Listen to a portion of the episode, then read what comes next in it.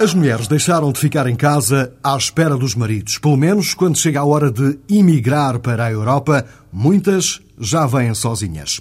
É o que está escrito num estudo encomendado pela Comissão Europeia em sete países: Itália, Irlanda, Dinamarca, Suécia, Polónia, Letónia e Portugal. Em Portugal, o estudo foi coordenado por Karen Wall, uma investigadora do Instituto de Ciências Sociais da Universidade de Lisboa. São as mulheres que vêm sozinhas.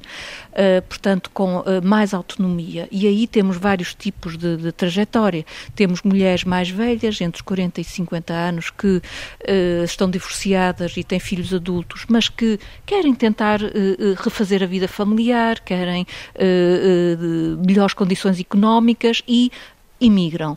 Temos mulheres mais novas, jovens, solteiras, que vêm de situações de pobreza no Brasil, uh, noutros, noutros países da, da, América do Sul, que procuram uh, melhoria de condições de vida e, portanto, uh, vêm para cá. É um tema que vamos aprofundar mais à frente, mas antes disso, há uma reportagem de Vasco Gandra, correspondente da TSF em Bruxelas, sobre a ameaça que vem da gripe das aves. Os ministros da Agricultura de vários Estados-membros pediram esta semana à Comissão Europeia que prepare desde já medidas para ajudar o setor no caso de se acentuar a queda do consumo da carne de aves na União Europeia. Antes do fecho, a música escolhida para hoje, um convite para beber algo no Café Europa, através da voz do britânico David Sylvian.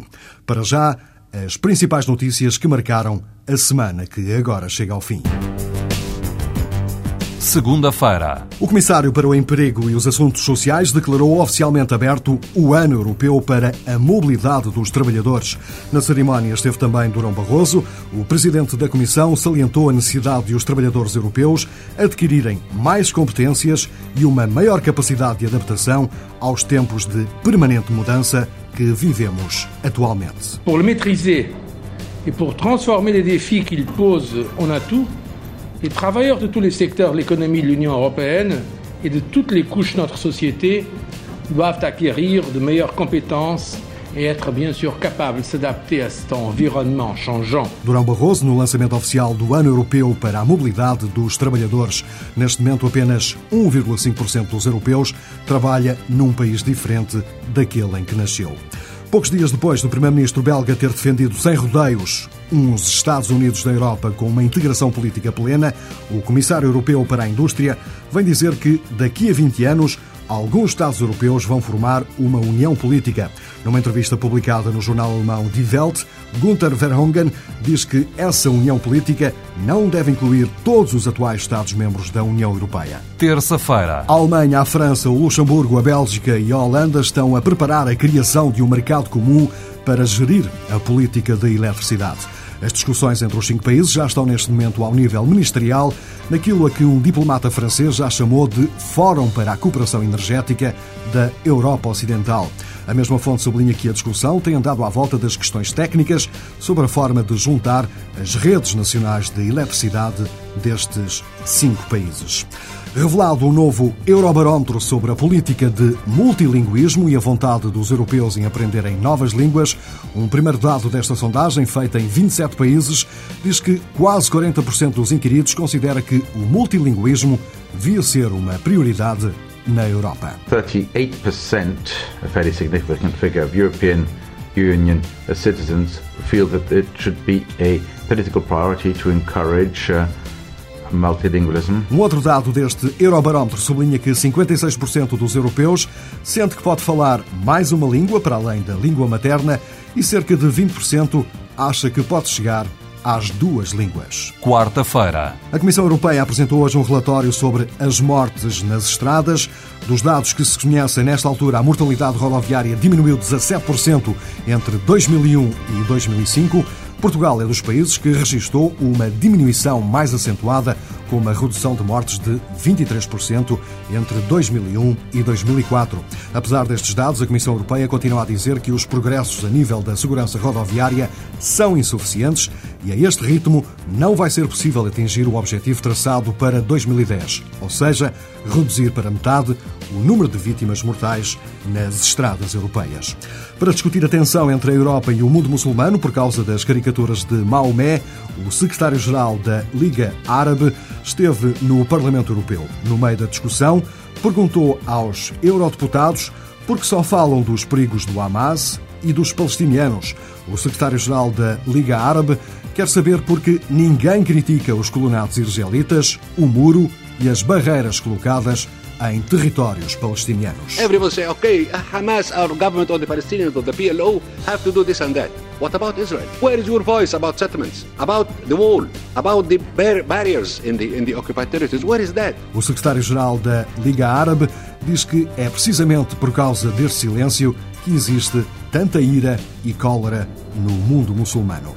O Eurobarómetro de outono, junto da opinião pública europeia, tornado público ontem, revela que os portugueses são os mais pessimistas de todo o espaço dos 25. Apenas os húngaros estão mais insatisfeitos com a vida que têm atualmente do que os portugueses, mas Portugal é também o único país onde há mais inquiridos que consideram que a vida ainda vai ser pior dentro de um ano do que agora. Este Eurobarómetro questionou o universo de quase 30 mil pessoas e foi encomendado e coordenado pela Direção-Geral da Imprensa e Comunicação da Comissão Europeia. Quinta-feira. Para tentar apanhar o comboio mundial da investigação e inovação, Bruxelas lança aquilo a que virá a ser o Instituto Europeu de Tecnologia. Se tudo correr como previsto, o projeto estará em andamento em 2009. Na cerimónia de lançamento do Instituto, o presidente da Comissão disse que este Instituto pode servir para a Europa conseguir juntar de uma vez por todas a investigação, a educação e os negócios, e assim conseguir competir com outros países mais avançados nesta matéria.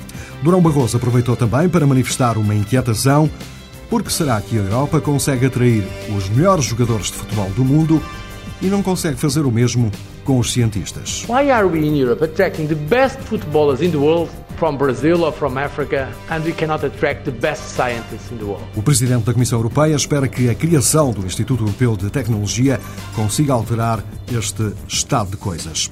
A Comissão Europeia acusa Portugal de não estar a cumprir várias regras comunitárias de tratamento dos produtos de origem animal impróprios para consumo. Uma inspeção veterinária de Bruxelas esteve há pouco tempo em Portugal e não gostou do que viu. Ana Maria Ramos. O relatório aponta o dedo à falta de consciência dos produtores que tratam esses subprodutos como lixo sólido urbano depositado em aterros sanitários. Os inspectores também detectaram produtores portugueses a enterrar animais mortos, em especial os domésticos, sem qualquer controle.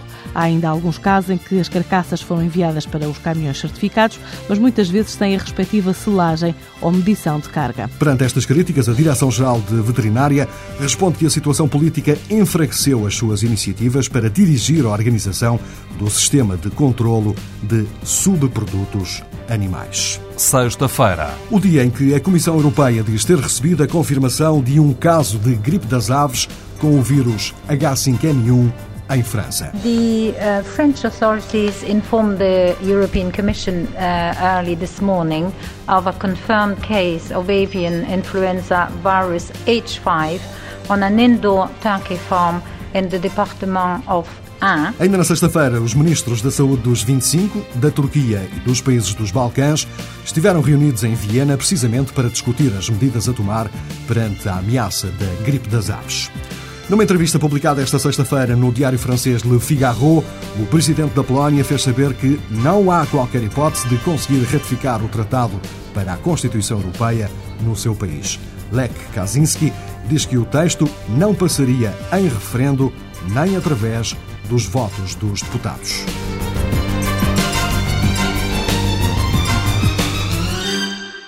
Como facilmente se percebe pelo resumo da semana, a chegada em força de casos de gripe das aves é, neste momento, uma das preocupações centrais nos países da União Europeia. As autoridades nacionais e europeias, bem que insistem em desdramatizar, mas os consumidores jogam claramente à defesa. O estado da crise, nesta altura, descrito a seguir numa reportagem de Vasco Gandra, correspondente da TSF em Bruxelas. Preocupados com a gripe das aves, os 25 tentam não alarmar as populações e, sobretudo, tentam falar a uma só voz, quer na informação prestada, quer nas medidas a tomar, até porque nem sempre isso tem acontecido. Os ministros da Agricultura de vários Estados-membros pediram esta semana à Comissão Europeia que prepare desde já medidas para ajudar o setor no caso de se acentuar a queda do consumo da carne de aves na União Europeia, como explica o ministro Jaime Silva. E houve vários Estados-membros, entre os quais Portugal, chamou a atenção da Comissão de que deveriam ser previstas medidas para uma situação que se adivinha difícil, particularmente no caso em que podem aparecer mais aves com o vírus H5N1. Portugal considerou, à semelhança de outros Estados-membros, que não deveríamos estar à espera que isso acontecesse e que, na consequência disso, houvesse uma redução do consumo com impacto direto uh, no rendimento e na produção aviária em Portugal e nos outros Estados-membros, que a Comissão deveria começar desde já a equacionar medidas. Alguma quebra do consumo já se verifica. Até há dias atrás, em Portugal, atingiu 15%. Jaime Silva considera que as medidas de apoio aos produtores devem ser aplicadas assim que se atingir uma quebra de 30% do consumo. A Comissão Europeia admite a possibilidade de autorizar, mas por agora considera que a situação ainda não é grave. Alguns países admitem recorrer a ajudas de Estado excepcionais para compensar a quebra de rendimento dos produtores. A organização do mercado do setor permite ainda a retirada de carne do mercado e, entretanto, a Comissão Europeia aumentou este mês os subsídios à exportação, que passaram de 2 para 6 euros por 100 quilos de carne. A União Europeia é o terceiro exportador mundial de carne de aves. Os 25 querem transmitir tranquilidade aos consumidores. O Ministro da Agricultura explica que não há problema em consumir carne de aves. Bom, na base dos conhecimentos atuais, que são dados pelos parceiros do Comitê Permanente Veterinário e Comitê Científico, não há qualquer problema de consumo de carne de aves. E isso é importante transmitirmos essa mensagem. À luz dos conhecimentos atuais, não há qualquer problema no consumo de aves. Entretanto, os Estados-membros têm preparados planos de vigilância. Se for detectado um foco numa exploração, o abate de todas as aves é obrigatório, uma operação que a União Europeia financia em 50%. Instaura-se ainda uma zona de proteção de 3 km e um segundo perímetro de vigilância num raio de 10 km. E é proibida a saída de aves e restringido o comércio de carne, de ovos e outros produtos avícolas. O Centro Europeu de Prevenção e Controlo das Doenças chama ainda a atenção para os cuidados especiais que as populações de algumas regiões devem ter no contacto com aves, como explica Ben Duncan, o porta-voz desta agência da União Europeia. The main message is that uh, the risk to, to humans from avian influenza is low, but it's not zero. And the people that we need to be particularly concerned about are the people who keep backyard flocks of poultry people who keep ducks and geese near where they live, near where they live, or chickens. Um, so those people need to be made aware that there's a risk because we've seen in, in Turkey and in East Asia that it's the people who, who keep chickens near their house who tend to catch the disease. And these people need to be told that if your birds start dying, uh, call the vet, call the veterinary authorities, uh, don't touch them yourself. Entretanto, a Comissão Europeia autorizou há dias a França e a Holanda a vacinarem certas aves domésticas em determinadas regiões como medida preventiva contra a gripe das aves. Mas esta medida tem dividido os 25. Não existe um consenso entre os técnicos cientistas dos Estados-membros, como explica Jaime Silva. A vacinação, ainda não há, digamos, sobre a vacinação um consenso, mesmo um consenso entre os científicos, que é aí que nós nos devemos basear. A França quer vacinar o, os gansos e os patos, porque obviamente tem uma indústria de foie gras muito importante. A Alemanha e outros Estados-membros acham que não, que a vacina também tem outros efeitos que é esconder a existência do vírus. E, portanto, nesse contexto, o governo português espera os parceiros do Comitê Veterinário Permanente e adotará as medidas em função dos parceiros das pessoas que têm conhecimentos científicos na matéria. Alguns países e eurodeputados, entre os quais o social-democrata Duarte Freitas, têm pedido que a União Europeia aumente a ajuda financeira aos países terceiros, como por exemplo em África, para combater a gripe das aves. Para já, Portugal continua a ser território livre de qualquer caso de gripe das aves dos perigos da migração para os novos fenómenos da imigração, isto para dizer que a Europa é cada vez mais procurada por mulheres para uma imigração solitária, ao contrário do que acontecia há uns anos atrás. É o que está escrito num estudo encomendado pela Comissão Europeia em sete países europeus: Itália, Irlanda, Dinamarca, Suécia, Polónia, Letónia e Portugal. Em Portugal, o estudo foi coordenado por Karen Wall, uma investigadora do Instituto de Ciências Sociais da Universidade de Lisboa. São as mulheres que vêm sozinhas, uh, portanto, com uh, mais autonomia. E aí temos vários tipos de, de, trajetória. Temos mulheres mais velhas, entre os 40 e 50 anos, que uh, estão divorciadas e têm filhos adultos, mas que querem tentar refazer a vida familiar, querem melhores condições económicas e imigram. Temos mulheres mais novas, jovens, uh, solteiras, que vêm de situações de pobreza no Brasil, uh, uh, noutros, noutros países da, da, América do Sul, que procuram melhoria de condições de vida e, portanto, vêm para cá. E temos também mulheres uh, imigrantes que vêm uh, com um projeto que nós chamamos de poupança intensa com estadia curta. Isto é, são mulheres uh, por, normalmente com família que deixam a família no país de origem.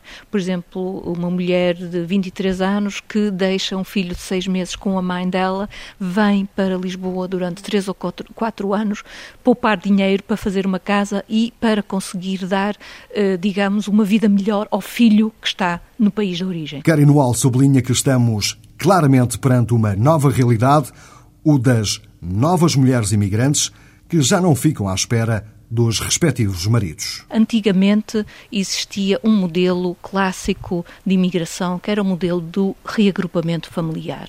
O homem era o principal, tem a ver também com a mudança da família, não é? O homem era o principal provedor uh, da família, era ele que imigrava primeiro uh, para o país de acolhimento e só uh, chamava, aliás, dizia-se, chamava a família, a mulher e os filhos, quando tivesse legalizado, quando tivesse casa, quando tivesse tivesse trabalho estável, etc. Ora, neste momento ainda existem trajetórias desse tipo de reagrupamento familiar e legalmente está uh, regulada essa situação de reagrupamento familiar uh, em Portugal e nos outros países europeus, mas também temos outro tipo de uh, trajetórias migratórias. mesmo dentro da imigração familiar, temos casais que recusam esse modelo de separação familiar e, em que os dois membros do, do casal eh, decidem emigrar em conjunto. Portanto, não querem, eh, a mulher não quer esperar, sempre trabalhou ao lado do marido, sempre contribuiu eh, para o, rendimento da família e, portanto, a imigração é feita em conjunto. E os dois vêm em conjunto, ajudam-se um ao outro, tentam encontrar emprego e tentam ir buscar os filhos o mais depressa possível. Portanto, não querem esse tempo de espera que está implícito nesse conceito de reagrupamento familiar. Ainda segundo este estudo, há exemplos em todos os países da União Europeia de mulheres de outros continentes que procuram o espaço europeu para trabalhar, especialmente como empregadas internas. A investigadora portuguesa diz ainda que estas mulheres vêm trabalhar para a Europa para cuidar de crianças ou de idosos. As novas imigrantes na União Europeia têm, na maioria, filhos que são deixados nos países de origem ao cuidado dos pais, no caso de serem casadas, ou então com os avós quando são solteiras ou divorciadas. Como exemplo, Karen Wall referiu que Portugal é essencialmente procurado por mulheres oriundas do Brasil ou de Cabo Verde e que a Irlanda é escolhida por enfermeiras filipinas que vão cuidar de idosos. Chegamos assim ao último andamento de mais uma Semana Europa, sempre em forma de música. Hoje, o inglês David Sylvian convida-nos para beber um café ou um aperitivo antes do almoço no Café Europa. Dúvidas, sugestões e perguntas sobre a União Europeia podem ser enviadas para o e-mail semanaeuropa.tsf.pt. Boa tarde, até para a semana.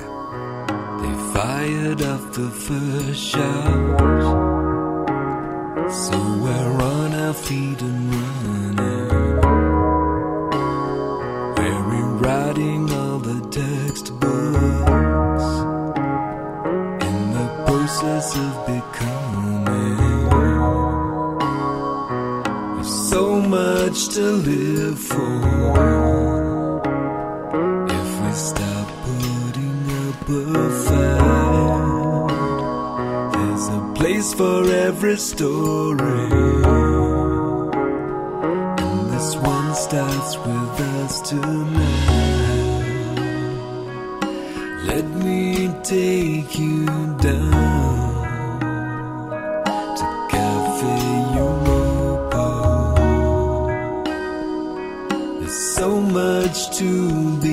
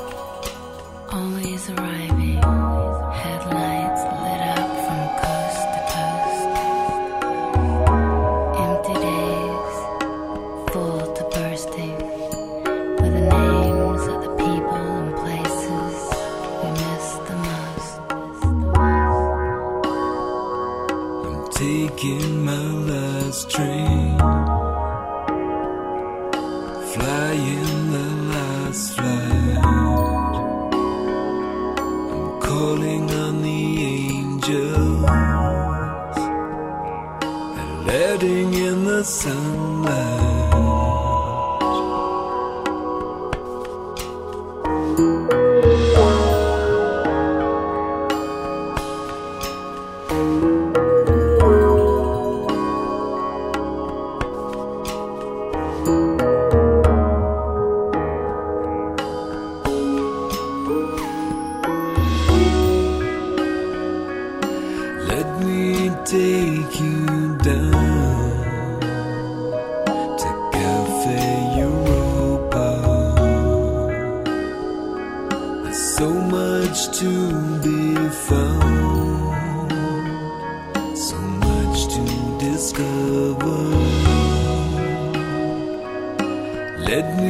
take it down.